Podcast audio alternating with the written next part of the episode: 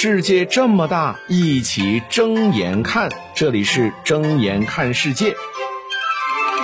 世界那么大，一起睁眼看。各位好，我是尹铮铮。来自中国人民银行的一个数据显示，二零二二年全年人民币存款增加二十六点二六万亿元，同比是多增长了六点五九万亿啊。实际上，这是一条不太新的新闻。那为什么我要在这个时候翻出来说呢？那因为我在这两天看到一个自媒体，这个自媒体就是以人民银行的这个存款的数据入手，然后他就下了个结论，说存钱正在成为一种新的风潮，而与以往不同的是，这一届的年轻人他们存钱的原因呢更遥远、更模糊。什么意思呢？就是说这个自媒体认为啊，现在的年轻人爱存钱。但是，至于说存多少钱、为什么存钱，以及存钱之后他要干什么，呃，这个自媒体认为，那很多年轻人他就说不清楚了。所以，要不我说，为什么某些自媒体他们就喜欢断章取义之后再来一个无中生有呢？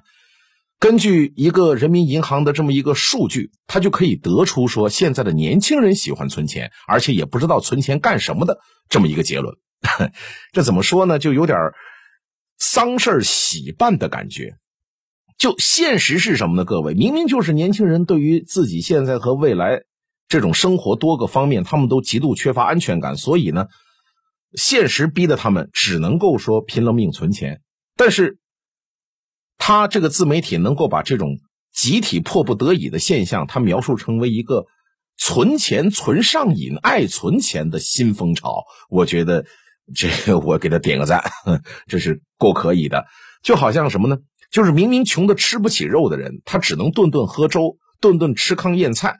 结果呢，被某些自媒体描述成什么呢？哎，年轻人现在已经是厌倦了肉的味道了，开始要吃素了啊！流行各种呃吃糠咽菜的新方法，流行喝各种的粥。